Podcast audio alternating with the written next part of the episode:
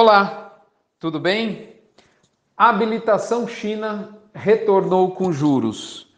Como você sabe, eu sou o Rodrigo Albuquerque, nós estamos aqui no Mini Front para falar, eu e você, sobre o curto prazo da arroba.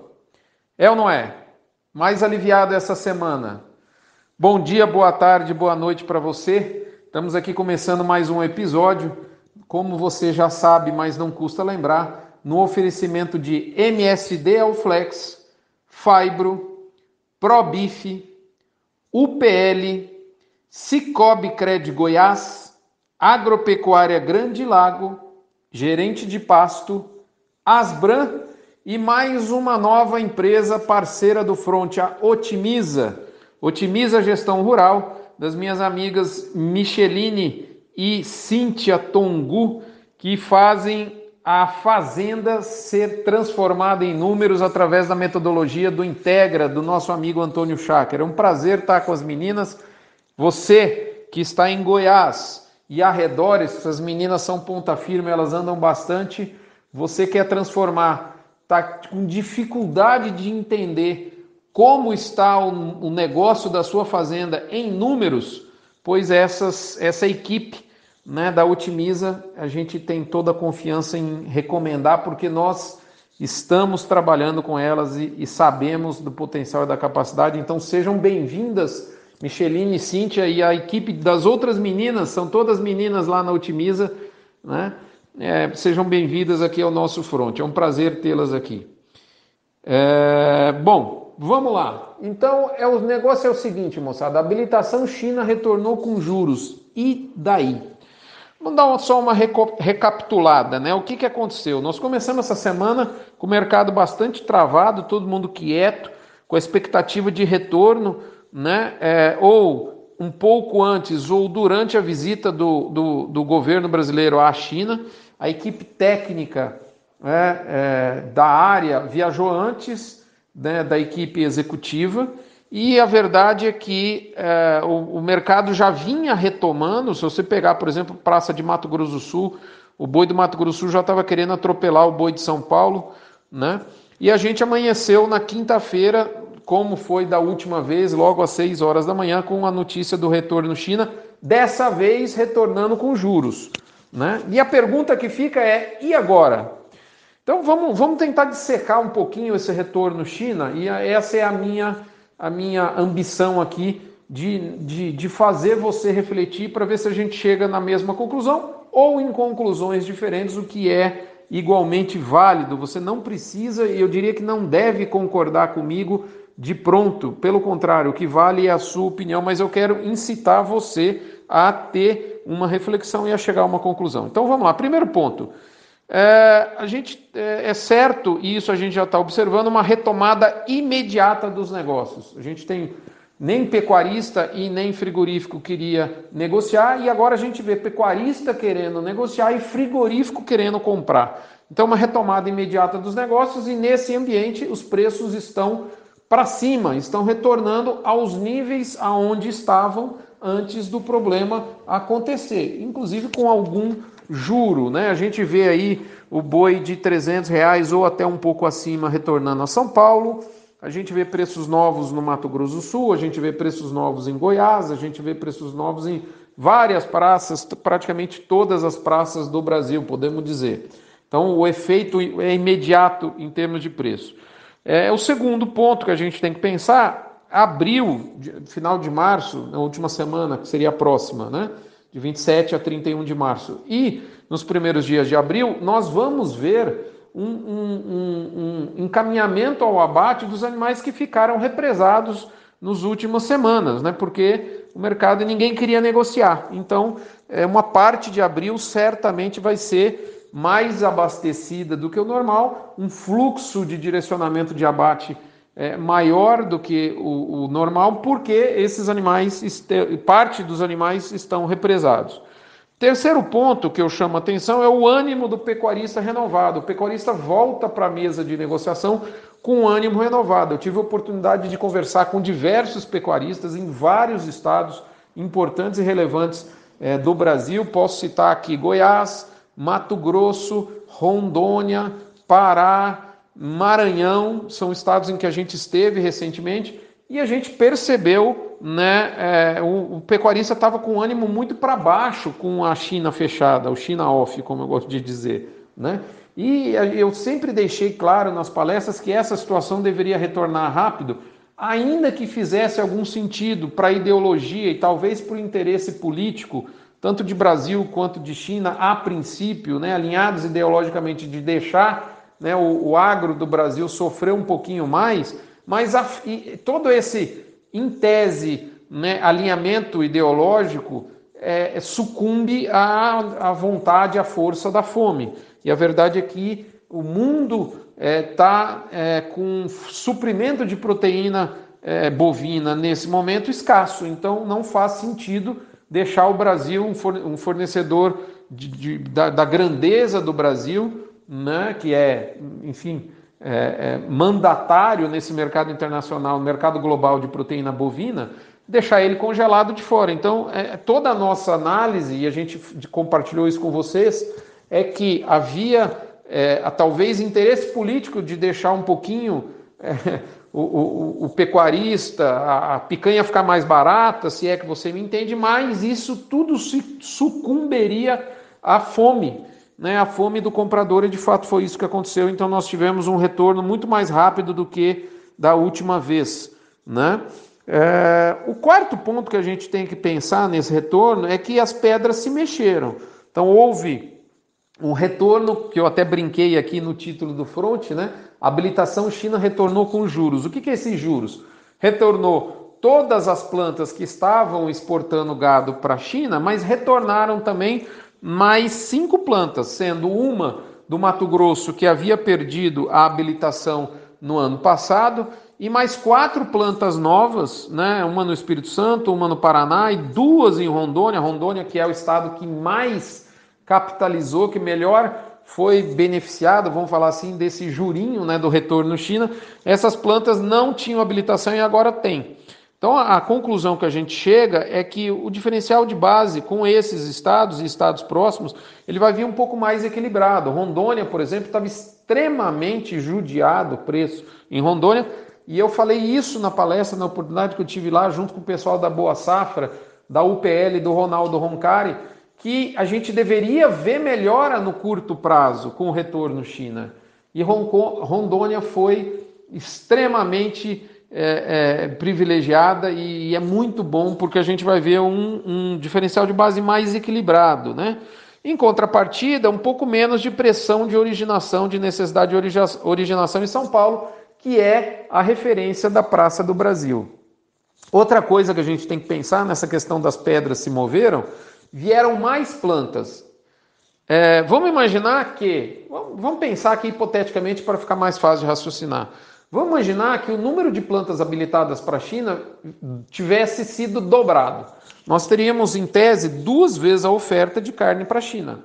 Se a gente tivesse, e, e, e, tiver, e se nós tivermos daqui para frente, nessa hipótese, né, também duas vezes a demanda, ok, acho que os preços tenderiam a estar numa estabilidade. O fato é que, se a gente tivesse em contrapartida duas vezes a oferta, né, se viessem habilitadas um número dobro de plantas do que a, estávamos exportando e a gente tivesse uma vez a mesma demanda, por certo, a tendência do preço da carne exportada para a China se reduzir um pouco pela lei, pela relação oferta e procura. Né? Então, assim, o que, que eu quero dizer? Abrir China, é lógico que é autista, é positivo para preço, você está percebendo isso. Mas a gente tem que modular a expectativa. Né? Essas plantas a mais que viram, que vieram, melhor dizendo, é, indicam, e eu imagino que é essa perspectiva, que vai vir um volume bom de pedidos da China, mas a gente deve ver preços estáveis ou um pouquinho melhorados. Né? Lógico que tem a questão também é, até o Datagro levantou isso muito bem, a questão do, do, do, do câmbio é, yuan versus dólar. O poder de compra do yuan, do yuan em relação ao dólar melhorou do, do, do, do terceiro, do quarto trimestre do ano passado para cá. Mas isso ainda não está assim uma, uma, a Brastemp.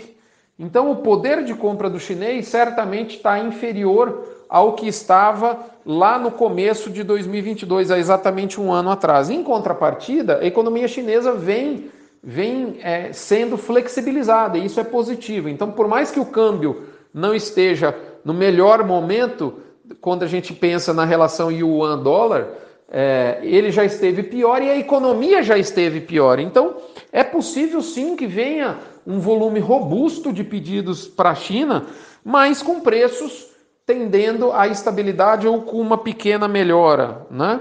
É, quinto ponto que a gente tem que observar: as pedras podem ainda se mover. Existem conversas para que haja, haja um volume ainda é, maior de plantas habilitadas no curto prazo, plantas relevantes, de estados relevantes, que poderão tirar um pouco mais da pressão de originação de São Paulo, que é, de novo, a locomotiva do Brasil.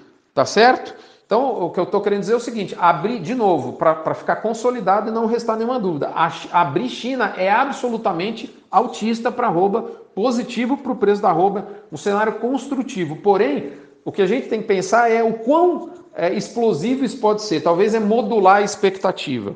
Tá ok? Será que vem mudança no protocolo? Será que vem mais plantas? Então, esse é o quinto ponto que eu deixo para a gente pensar.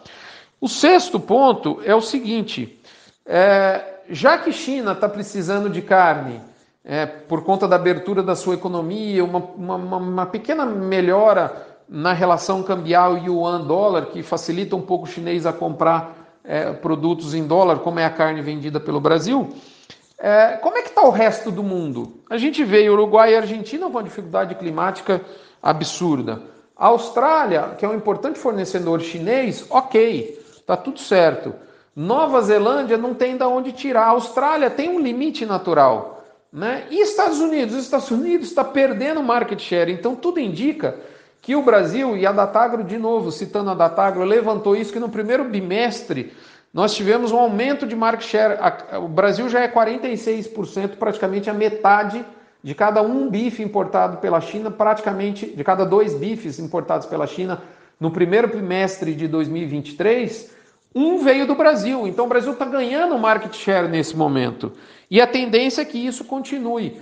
Então, e quando você pensa nessa perspectiva e ainda a possibilidade de México, pro, tanto para o mercado interno mexicano quanto que para uma triangulação, né? O México é, é o Hong Kong da China, é, assim como Hong Kong está para a China, na triangulação do Brasil, da carne do Brasil para a China, o México está para os Estados Unidos, né? Então, a gente pensa ainda em Indonésia, que, que recentemente abriu, e alguns outros mercados que dão um volume extremamente relevante né? Quando a gente pensa, por exemplo, em Japão, né? então é, ainda não está aberto, mas existem caminhos, prosas, conversas, é, a gente percebe que é, pode haver sim uma demanda mais robusta e essa talvez é a grande, a, a, a, o, o grande fato em que faz um ano de baixa de arroba, de aumento de oferta de carne, a gente está caindo nos preços, porém com um baita de um paraquedas aberto e abriu um paraquedas maior ainda com retorno China.